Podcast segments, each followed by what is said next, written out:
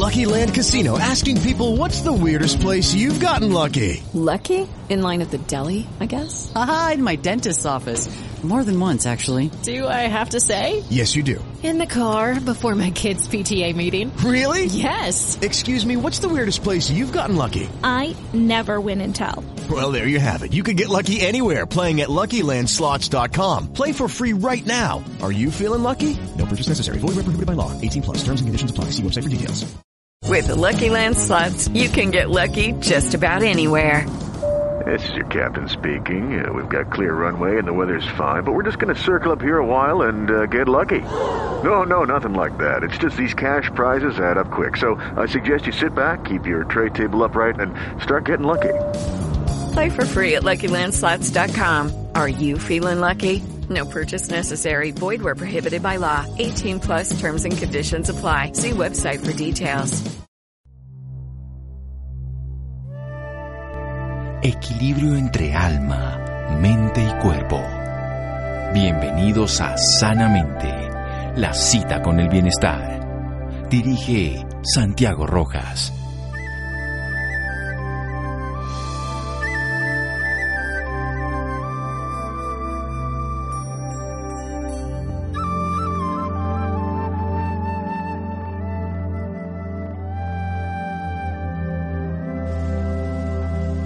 De todas las cosas visibles, la más alta es el cielo de las estrellas fijas, Nicolás Copérnico.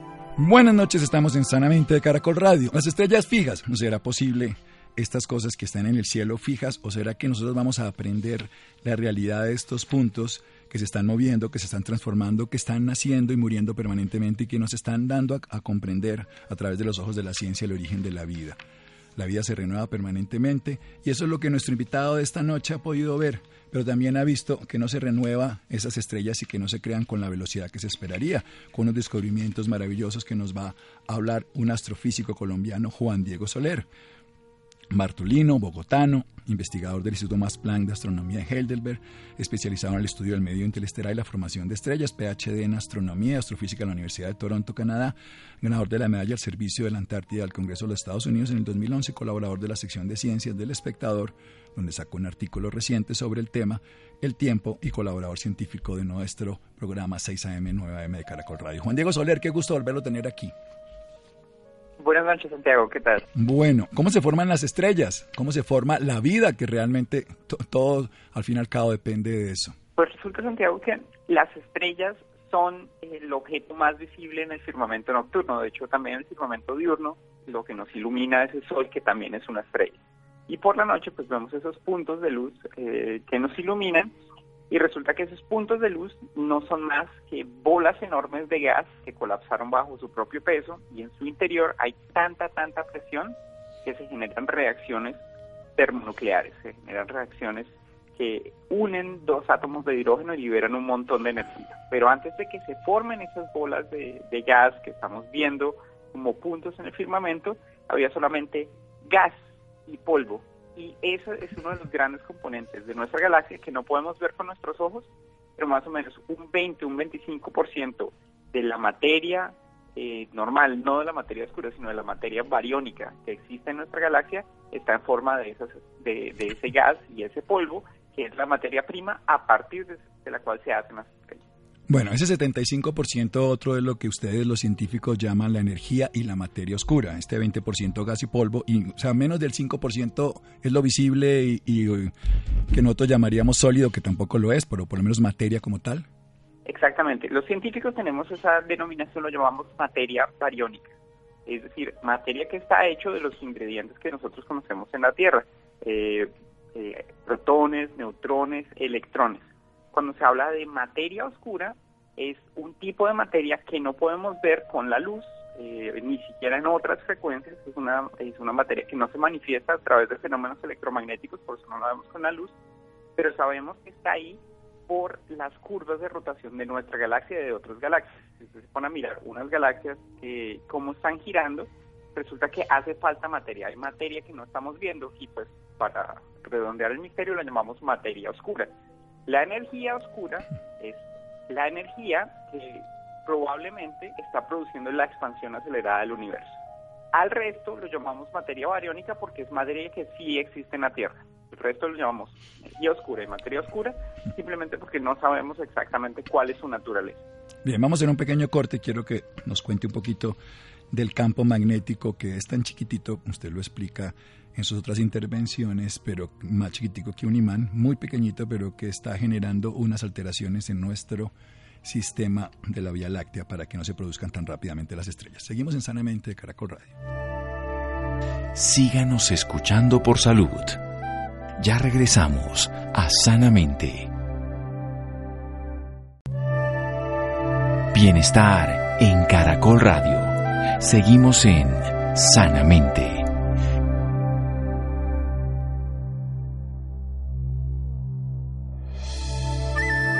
Seguimos en Sanamente de Caracol Radio. Nuestro invitado de hoy, Juan Diego Soler, astrofísico, nos está contando que el 20% aproximadamente es materia bariónica, que es la que tiene los mismos elementos que conocemos nosotros en la tabla periódica de elementos y los podemos comprender. Sin embargo, hay una materia que sabemos que existe, pero que no tenemos la forma de medirla y se llamaría materia oscura, y una energía que hace que el universo se expanda incluso más rápido que la velocidad de la luz, por eso el, horizonte del universo es tan grande, muchos más de los 13.770 millones de años por dos, o sea, mucho, mucho más grande, y no sabemos qué es, pero está ahí. ¿Qué es lo que hace que se creen o no se creen las estrellas? Pues esa, esa materia prima se llama gas y polvo que está ahí, que se puede ver como luminoso y que es el que lo explica. Pero leía en otras de sus entrevistas y lo que usted ha dado a conocer precisamente las pruebas de este aspecto poco conocido del el nacimiento de las estrellas del universo, que en nuestra Vía Láctea no se produce el nacimiento tan rápido como se esperaría según los científicos. ¿Por qué esto, Juan Diego? Pues resulta que de ese gas y ese polvo, el cual se pueden formar las estrellas, si uno hiciera los cálculos utilizando las leyes de Newton y utilizando lo que sabemos sobre la presión de los gases, cómo se comportan los gases cuando se comprimen, uno esperaría que se estuvieran formando más o menos unas 100 estrellas en la Vía Láctea cada año, lo equivalente a unos 100 soles. Resulta que si uno ve la luz que se emite en, infrarrojo, uno puede hacer estimados de más o menos cuántas estrellas se están formando cada año en promedio y solamente hay una estrella que se está formando por año, más o menos una masa solar.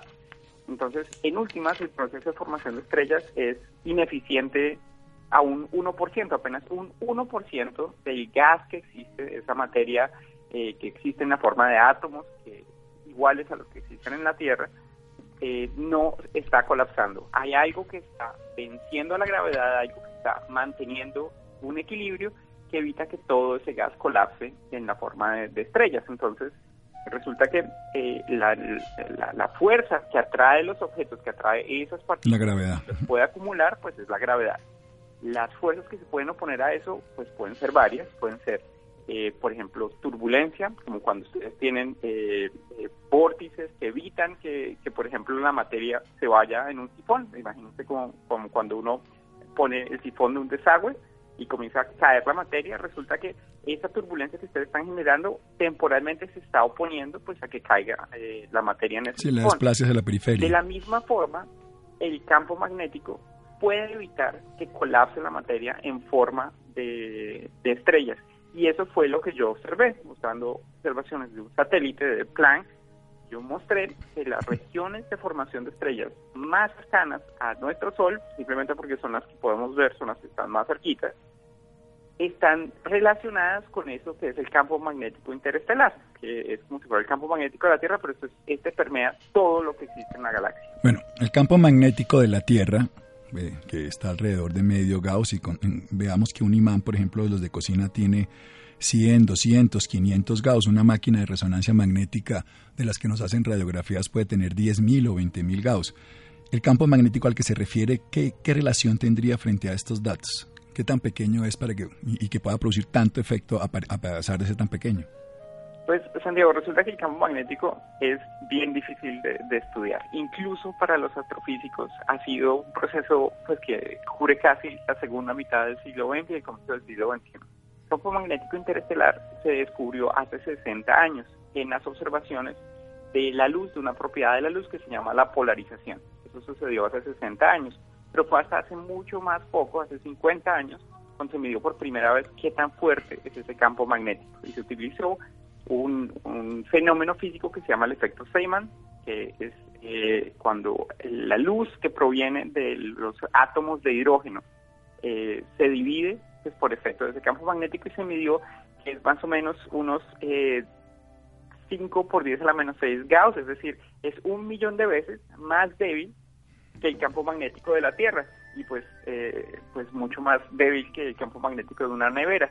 Sin embargo, ese campo magnético que probablemente está producido pues por todas las partículas cargadas que, que existen en nuestra galaxia, pues tiene unos efectos considerables y tiene tanta energía como existe energía gravitacional en, en la galaxia. Es decir, es muy tenue, pero está tan distribuido que es una de las fuerzas fundamentales pues, para entender la dinámica de, cómo se mueve la materia en nuestra galaxia. Es importante porque esa materia es la que es la materia prima para producir sistemas solares, soles y planetas como el nuestro.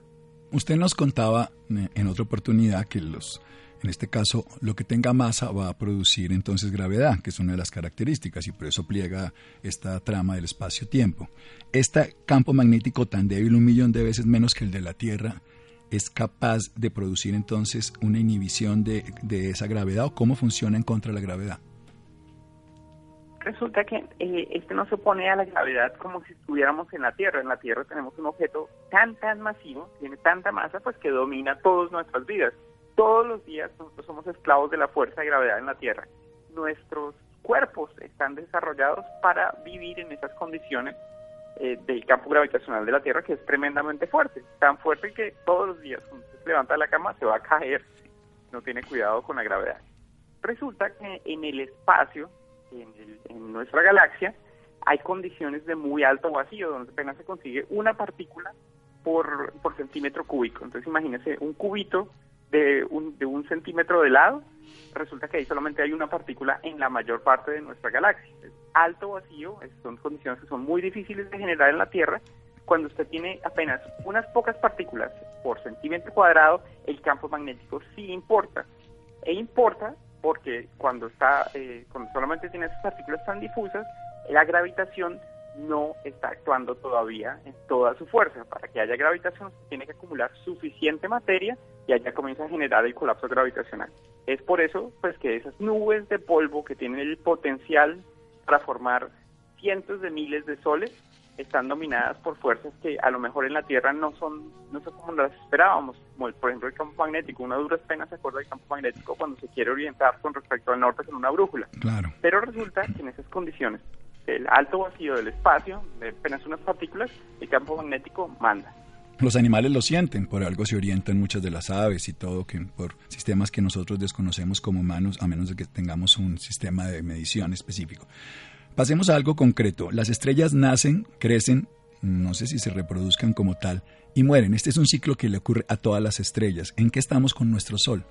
Pues, Santiago, la mayoría de las estrellas viven miles de millones de años. Nuestro Sol está como en una edad, está joven. Nuestro Sol no acaba de formarse tampoco, está, está entrando como a una edad media, por decirlo así. Eh, se espera que nuestro Sol todavía le falta otros miles de millones de años. Nuestro Sol tiene 4.6 miles de millones de años, le falta más o menos la misma edad para seguir viviendo.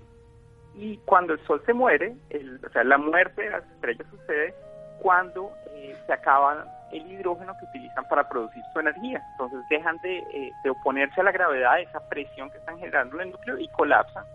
Antes eh, el Sol cuando, cuando se muere va a comenzar a expandirse y se va a tragar posiblemente los planetas más cercanos a su pues Mercurio, Venus y la Tierra. Exactamente. Y va a entregar parte de su de la materia de la que está hecha, que es lo que me parece más bonito en la, en la astrofísica, es el ciclo de la materia, porque en últimas, cada vez que una estrella se muere, está entregando parte de esa energía que tiene para formar las nuevas generaciones de estrellas. Nosotros ahora mismo... Obsolescencia programada. Elementos, exactamente, son eh, tenemos en la Tierra elementos que se pudieron, que solamente se pudieron haber formado en unas estrellas muy masivas que murieron hace miles de millones de años. Cuando usted tiene oro, platino, eh, metales pesados, muchos de esos corresponden a los elementos que se formaron en la explosión de una estrella muy, muy grande que murió hace muchos, muchos años y eh, eh lanzó su material pues al universo hasta llegar hasta nosotros. Entonces, en últimas, esa expresión de que somos polvo de estrellas sí es, pues a mí me un poco cursi, pero en última sí somos material de estrellas, somos ese material que ha sido reciclado por las estrellas, algún momento iluminó el universo y luego murió y se distribuyó en todo el universo y eso es lo que estamos hechos. De hecho, ahorita querían coger un asteroide que estaba lleno de oro, pero que sale más difícil conseguirlo y de platino, ¿no? Ahí estaba la noticia hace unos días en diferentes lugares. Vamos a hacer otro pequeño corte aquí en Sanamente de Caracol Radio. Síganos escuchando por salud.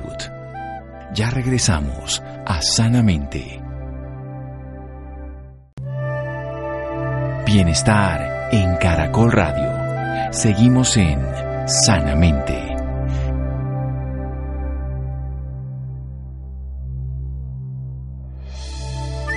Seguimos en Sanamente de Caracol Radio. Estamos hablando con Juan Diego Soler, astrofísico. Nos está explicando un aporte que hace la ciencia del Instituto Max Planck de Astronomía en Heidelberg, en Alemania, donde él puede encontrar fundamentalmente que las estrellas en este sistema que nosotros nos encontramos, la Vía Láctea, están formando el 1%. 1%, solamente una de esas 100 que se debían formar. Y es porque hay fuerzas que se están oponiendo a esa conformación de estas nubes que tienen la característica de generar las estrellas, estas nubes generadoras de la concreción, de que se vayan aglutinando, que se vayan formando los elementos para formar estos sistemas de vida y que lo están haciendo más lento, determina cómo ese campo que existe interespacial, como se diría Juan Diego, interplanetario, interestelar, interestelar, interestelar, va formando una oposición, así como también nos hablaba de la turbulencia. Lo interesante, nuestro Sol está a edad media entre lo que sería su vida. Las estrellas cuando empiezan a morir pierden esa energía, el núcleo que tienen de hidrógeno, empiezan a colapsar, se van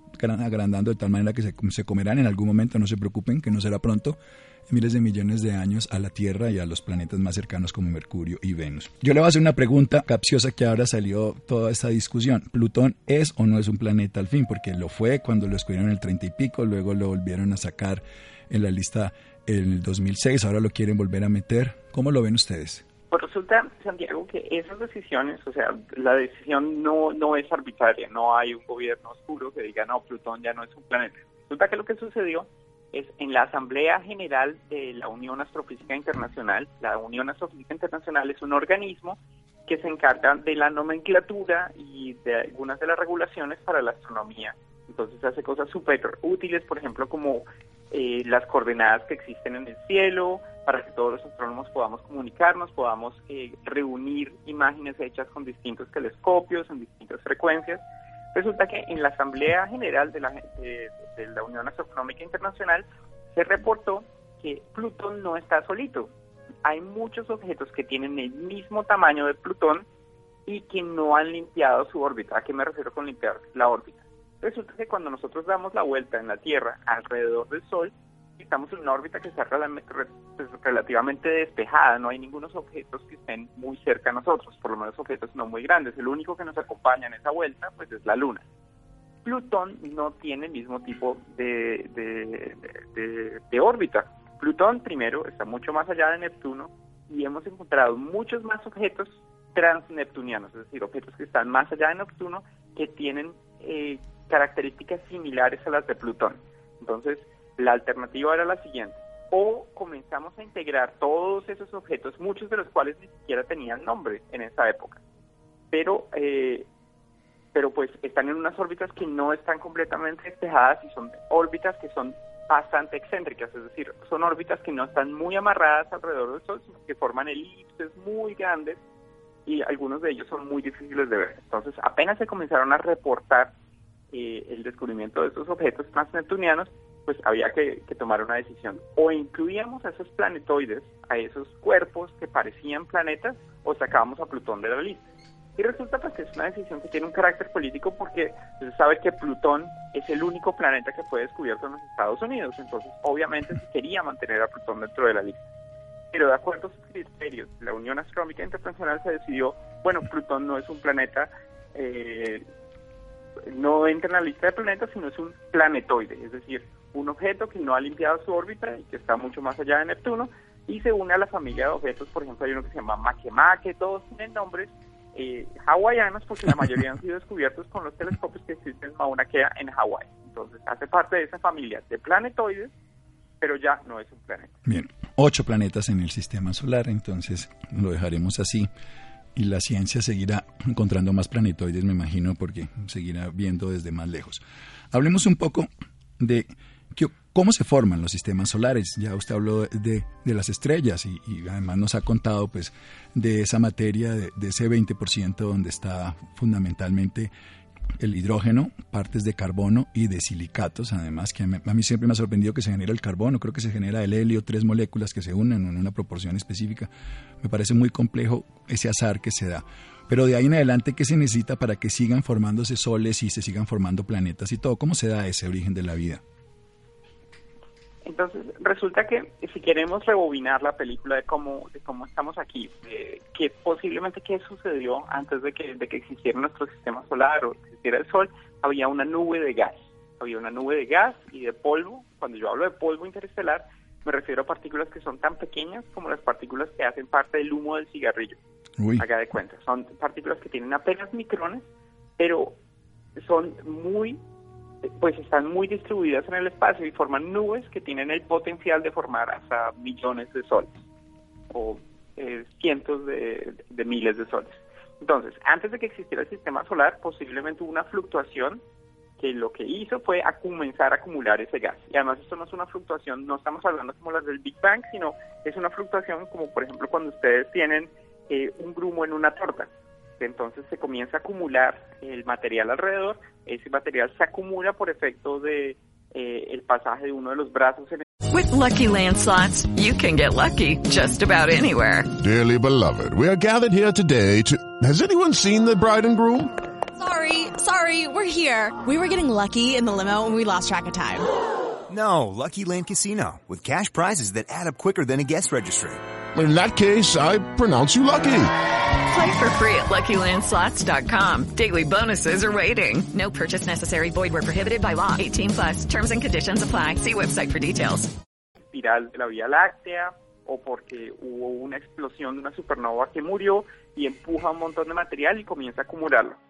Cuando esa nube comienza a acumular suficiente masa, y ahí es donde entra el descubrimiento que, que hice yo con los eh, datos del satélite Planck, y el campo magnético favorece esa acumulación, entonces usted comienza a formar pequeñas bolitas, eh, eh, estoy obviamente utilizando un término coloquial, pero son como pequeñas acumulaciones de gas. Masitas chiquitas. Esas acumulaciones de gas se pueden fragmentar y pueden formar muchos protosoles, es decir, como, como concentraciones de gas que comienzan a colapsar bajo su propio peso. Cuando esas acumulaciones de gas comienzan a comienzan a generar reacciones nucleares por su presión, precisamente por su propio peso, se enciende un sol o una estrella. Eh, dependiendo de la masa, pues puede calentar o iluminar más o menos. Las estrellas más masivas, las que tienen más masa, viven menos tiempo. Entonces, una buena fórmula mnemotécnica es pensar en James Dean. Es vive rápido y deja un cadáver exquisito. Y eso es lo que les pasa a las estrellas más masivas. Las estrellas más masivas son las más brillantes y las que se mueren primero. Las estrellas menos masivas pueden durar muchísimo tiempo, tanto como la edad del universo. Si brillan más, se consume más rápido, por decirlo de una manera. Si acelera más, se consume la gasolina más rápido también, de alguna forma. Exactamente, y su muerte es mucho más espectacular. Pues las, estrellas que tienen eh, masas más grandes de que ocho veces la masa de nuestro Sol, generalmente producen explosiones que son visibles en el firmamento, eh, pues porque son bastante energéticas, producen muchísima energía. Imagínense que en el año 1066 los chinos reportaron que se veía una estrella durante el día. Ellos podían ver una estrella durante el día y eso ha sido corroborado por otras observaciones más o menos de la misma época. Eso fue la muerte de una estrella, una supernova que se veía aún en el cielo diurno. A nosotros no nos ha tocado, pero por ejemplo las estrellas rojas en la constelación de Tauro eh, Aldebarán, por ejemplo, es una estrella que cualquiera de estos días se puede morir y puede iluminar el cielo, el cielo diurno. Cualquiera de estos días puede ser mil años también, ¿no? Sí, claro, pero en términos astronómicos... Sí, por eso. Eh, mil años... Para que no nos vayamos todas las noches a ver, a mirar al Aldebarán todo el tiempo a ver si, si se muere. Sí, yo, no, yo, yo, esperaría sentado. Sí, por eso. siga, siga, siga. Nos estaba contando entonces. Entonces, bueno, resulta que eh, esas estrellas cuando se van formando, forman un disco a su alrededor. Hagan de cuenta como el material que da vueltas alrededor de un sifón eh, en un desagüe. Ese material está girando alrededor de la estrella que se está formando y eh, el polvo y el gas se comienzan a acumular para formar los planetas. Entonces hay planetas que se forman sobre todo del, material sólido, por ejemplo, eh, esas partículas de carbono y silicato, cuando uno dice silicato, pues es un nombre eh, muy, eh, muy exclusivo, pues para partículas que en últimos pueden parecerse mucho a la arena. Y el carbono, pues que se parece a los productos de la combustión que se producen. Cuando ustedes ven una chimenea, pues están produciendo partículas similares a las que pensamos que existen en el medio interestelar y, dan lugar pues a, sitios como nuestros planetas. Hay planetas gaseosos, por ejemplo, como Júpiter, que en Júpiter ni siquiera sabemos si tiene un núcleo, núcleo sólido. Hay otros planetas que son rocosos como la Tierra. Nosotros tenemos una superficie con placas tectónicas, a pesar de que la mayoría de la superficie está cubierta de agua, pues la Tierra es un planeta relativamente rocoso. Hay otros que sí son completamente rocosos, como por ejemplo Mercurio. Y eso depende de las condiciones en ese disco que estaba acompañando el Sol cuando eh, se formó. ¿Cómo sabemos que eso fue lo que sucedió? Resulta que, así como en la Tierra hay fósiles de animales que vivieron hace miles de hace millones de años, como los dinosaurios, en el sistema solar también hay fósiles y esos son los asteroides. Los asteroides son los pedazos que quedaron de la formación de los planetas alrededor del Sol y que no llegaron a, a juntarse para formar objetos como, como la Tierra o como Marte. Entonces, cada vez que nosotros pensamos en ir a alcanzar uno de esos cometas o uno de esos asteroides, lo que estamos haciendo es buscar los fósiles de cómo era nuestro sistema solar antes de que el Sol existiera. Bueno, usted dice precisamente en El Espectador, si algún día queremos resolver seriamente la pregunta de por qué estamos aquí, el campo magnético no es algo que podemos ignorar. ¿Cómo juega ahí dentro de esto antes de que fuéramos sistema solar y ahora que algún día dejaremos de serlo? Bueno, Santiago, esa respuesta, esa pregunta tiene dos respuestas. Eh, por un lado, sabemos que el campo magnético es necesario para que exista la vida en la Tierra. Y tenemos el perfecto ejemplo en Marte. Marte es un planeta que no tiene campo magnético permanente, no tiene un campo magnético muy débil. Y lo que pasa es que el Sol, aparte de ser la fuente de energía principal para el desarrollo de las formas de vida en la Tierra, también emite radiación que es nociva para esas fuentes de vida. La más conocida pues son los rayos ultravioleta, pero el Sol también emite rayos X y emite partículas cargadas, emite protones, electrones en, los que se, en lo que se llama el viento solar. Ese viento solar cuando se aproxima a la Tierra es desviado por nuestro campo magnético. El campo magnético de la Tierra nos protege de ese viento solar. Lo mismo no le pasó a Marte. Marte no tenía campo magnético y probablemente el viento solar lo despojó de su atmósfera y de las posibilidades de albergar vida similar a la que tenemos aquí. Entonces, ese es un lado del campo magnético. El otro lado es un lado más estadístico y es cuando usted habla en términos de formación de planetas y formación de sistemas solares, pues a usted le toca hablar en términos de qué tan probable es que existan eh, sistemas solares donde existe la Tierra, qué tan probable es que se formen estrellas como el Sol si usted quiere responder esas preguntas que son parte de esa pregunta de por qué estamos aquí, resulta que se le toca describir cuáles fueron los procesos que llevaron a esa nube de gas a formar eh, una estrella y después el sistema solar. Y resulta que ahí el campo magnético es bien importante y tenemos fósiles de eso. Tenemos el campo magnético de la Tierra, el campo magnético del Sol y el campo magnético en otras estrellas. Pero en últimas, nos toca contar la película como cuando uno se encuentra retratos de la familia y no le cuentan uno la historia, porque lo que estamos viendo en el firmamento nosotros no estamos viendo la película, estamos viendo apenas instantes de lo que sucedió a otros mundos y a partir de ahí estamos intentando reconstruir nuestra propia película. No estamos inventando el resto hasta que tengamos más argumentos. Pero a mí no deja de sorprenderme algo tan pequeñito, con un millón de veces más pequeño que el campo magnético de la Tierra, el campo de la Vía Láctea, cómo influye en la vida. Y algo que me parece todavía más sorprendente es como el polvo interestelar, que usted lo llama este gas, son partículas microscópicas pero dan estructuras tan grandes como una estrella que es millones de veces más grande que lo que nosotros podamos percibir a simple vista. Y desde otra perspectiva, cómo lo que en la gravedad, que es una fuerza tan pequeñita, puede generar y mantenernos aquí unidos. Esos son esos misterios que ustedes estudian, que nosotros no le paramos mucha importancia, pero que nos tienen aquí. Juan Diego, muchísimas gracias. Se nos acaba siempre el tiempo con usted, pero yo feliz de escucharlo y aprender. y darme cuenta que no tengo ni idea de estos temas que son más importantes que las estrellas que vemos en Hollywood, las estrellas que vemos en la televisión colombiana, que le paramos muy pocas bolas, pero el origen de la vida está ahí. ¿Dónde lo seguimos, Juan Diego? Diego Siga. A usted muchísimas gracias por esta invitación. Pues hacen parte del de, el entendimiento científico de, de, cómo estamos aquí, que son más de 400 eh, años de, de, historia de la física y de la astronomía, pues que nos permiten llegar a este tipo de, de, ideas. Entonces le agradezco muchísimo por esa oportunidad. No, porque así me doy cuenta de la ignorancia, pero disfruto de saber de alguien que sabe y sobre todo de comprender que estamos yendo cada vez más a saber por qué estamos aquí. Tiene un sentido, todo tendrá un sentido y así sea el azar, eso también es un sentido. Pero comprender un poco, porque la vida está ahí, está en el universo, está en el cosmos y sin volver a la poesía o a la retórica, somos polvos de estrellas caminando, todo viene de un átomo de hidrógeno que generó todo hace 13 mil y tantos millones de años. ¿Dónde lo siguen en las redes sociales, Juan Diego? Eh, pues yo estoy en Twitter, en arroba Juan Diego Soler, y en Facebook en Juan Diego Soler Astro, y, y puedes seguir esa conversación cuando quieras. Seguro, es muy interesante seguir todo lo que nos cuenta y nos educa. Muchas gracias y descanse. Gracias, Santiago. Hasta luego. Bueno, seguimos en Sanamente de Caracol Radio. Síganos escuchando por salud. Ya regresamos a Sanamente. Bienestar en Caracol Radio. Seguimos en Sanamente.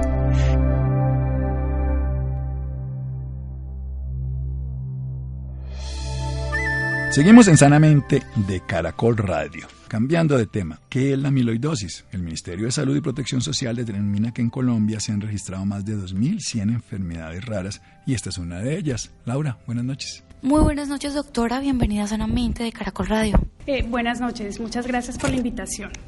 Doctora, ¿qué es la amiloidosis?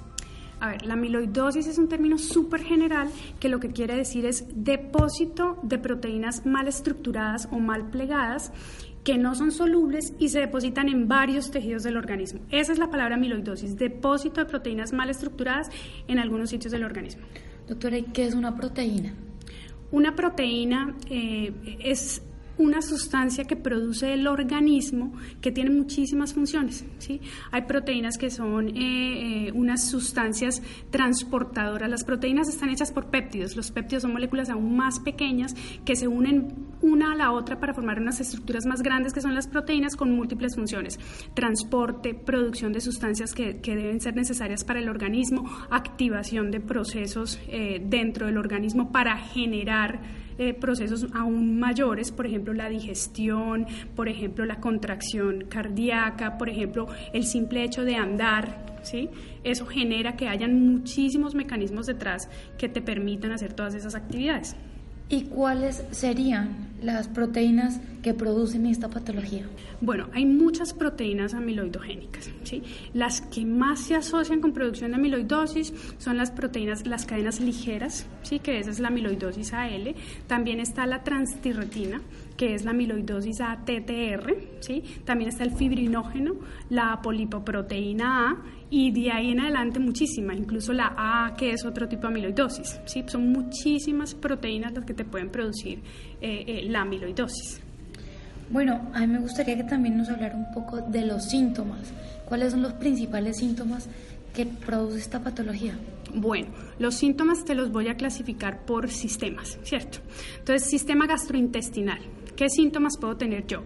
Puedo tener constipación, estreñimiento, puedo tener diarrea, puedo tener sangrados gastrointestinales, ¿sí? puedo tener síndrome de malabsorción. Entonces, todo eso es un conglomerado específicamente en ese sistema. A nivel cardiovascular, puedo tener falla cardíaca, que es signos y síntomas desde fatiga, o sea, me estoy fatigando más y me empiezo a hinchar y no puedo dormir totalmente tumbada, ¿cierto? Eso es falla cardíaca. Palpitaciones, ¿sí? Eh, mm, algunas veces eh, eventos embólicos, del corazón, precisamente por las palpitaciones, por las arritmias auriculares, eso en cuanto al sistema cardiovascular. Si yo tengo que tener en cuenta eh, sistema nervioso central, que es toda la parte neurológica de los pacientes, puedo tener em, polineuropatías. ¿Qué son las polineuropatías? Las polineuropatías son alteraciones de los nervios, de varios nervios, poli, de muchos, de muchos nervios, que generalmente ocurren y son de manera sensitiva motora. O sea, yo puedo empezar a sentir como cosas raras, que se me duerme el pie, que no se me duerme, que me pica, que todas esas cosas, o puedo empezar a dejar eh, de hacer algunas actividades porque la motricidad se empieza a alterar también. Y vamos a seguir con el sistema, em, la parte de tejido celular subcutáneo, son aquellos pacientes que pueden eh, presentar púrpuras periorbitarias. Púrpuras son como lesiones hemorrágicas alrededor de los ojitos, ¿sí? E, eso es una púrpura. A, eh, nivel eh, gastrointestinal se me olvidaba comentarles también, por ejemplo, la infiltración a nivel hepático que puede producir alteraciones hepáticas, entonces digestiones inadecuadas, el paciente se siente plenitud gástrica, o sea, no se siente adecuadamente bien después de que consume alimentos. Todas esas cosas son muy, las, las manifestaciones de la amiloidosis son muy inespecíficas, ¿sí? Que ese es el problema para hacer el diagnóstico, porque puede ser un signo o síntoma que realmente no te refleje el impacto de la patología, ¿sí? Entonces por eso la gente no la diagnostica. ¿Y ustedes, eh, los médicos, cómo la diagnostican? O sea, ¿cómo se dan cuenta en realidad que tiene una persona amiloidosis? Lo importante, en este momento el diagnóstico es difícil, ¿sí?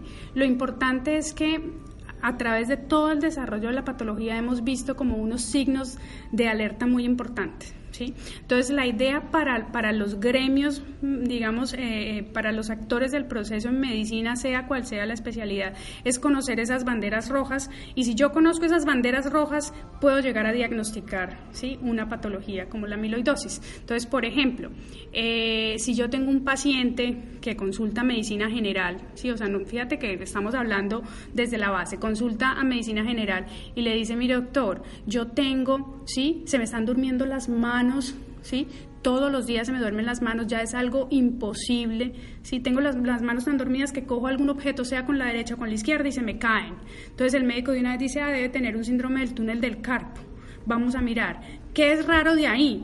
Que un síndrome del túnel del carpo bilateral es raro, es algo que le dice a uno bilateral, tienes que pensar en esto porque esto de pronto no está asociado eh, eh, a una enfermedad eh, profesional, mira muy bien eso, si es un paciente joven, por ejemplo, que le dice síndrome del túnel del carpo bilateral con cualquier actividad que no tiene nada que ver, por ejemplo, con enfermedades profesionales, es algo que lo tiene que hacer a uno pensar en el diagnóstico. Entonces, lo importante de pronto es tener los puntos claves, o sea, una alerta que te diga, esto no es tan normal, o sea, búscale otra cosa porque no es simplemente un síndrome del túnel del carpo. Detrás de ese síndrome del túnel del carpo hay algo adicional. Entonces, lo, más, lo, que hemos visto más característico nosotros a nivel cardiovascular son aquellos pacientes que hacen falla cardíaca con función sistólica preservada, ¿cierto?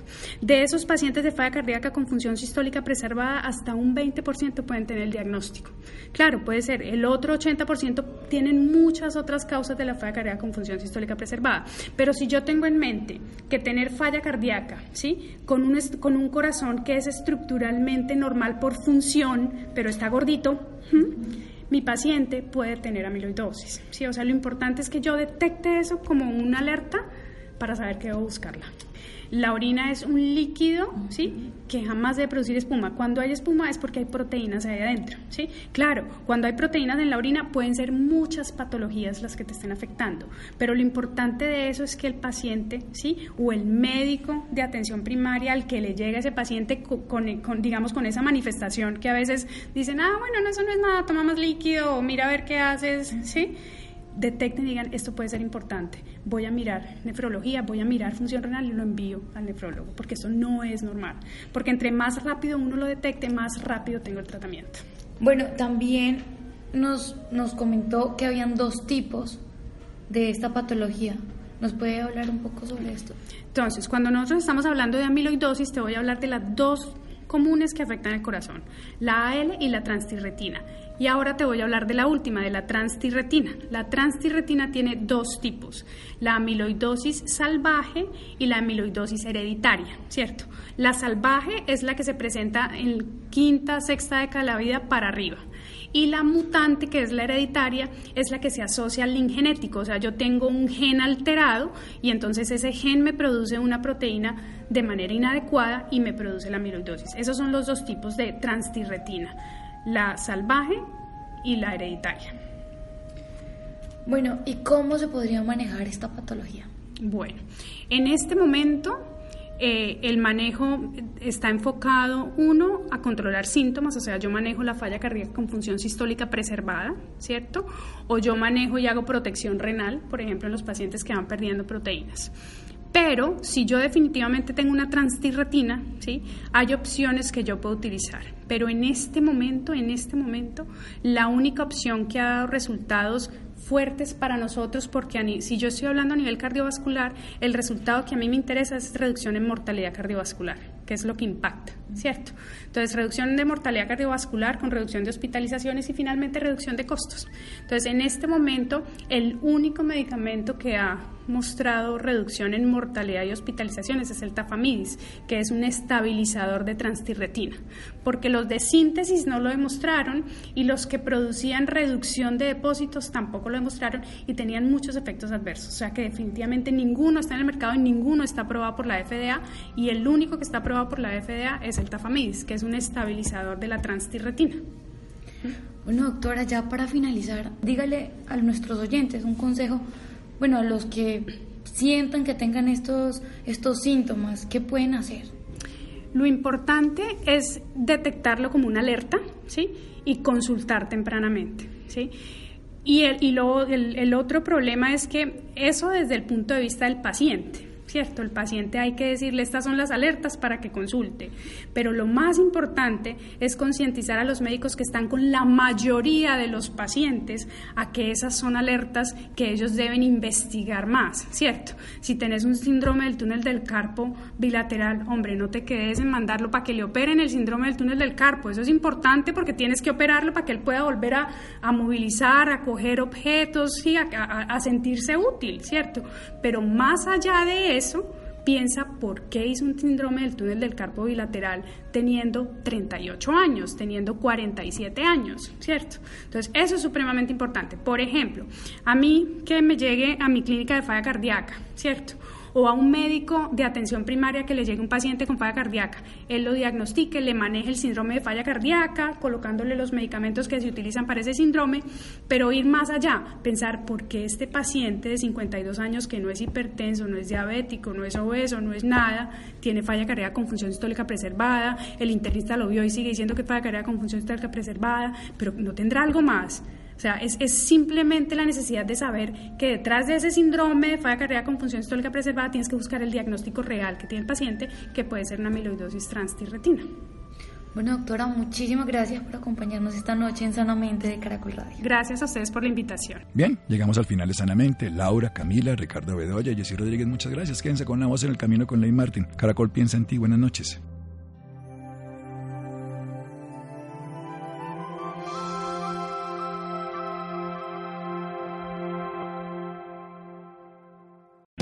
O'Reilly Auto Parts puede ayudarte a encontrar un taller mecánico cerca de ti. Para más información, llama a tu tienda O'Reilly Auto Parts o visita oreillyauto.com. Oh, oh, oh,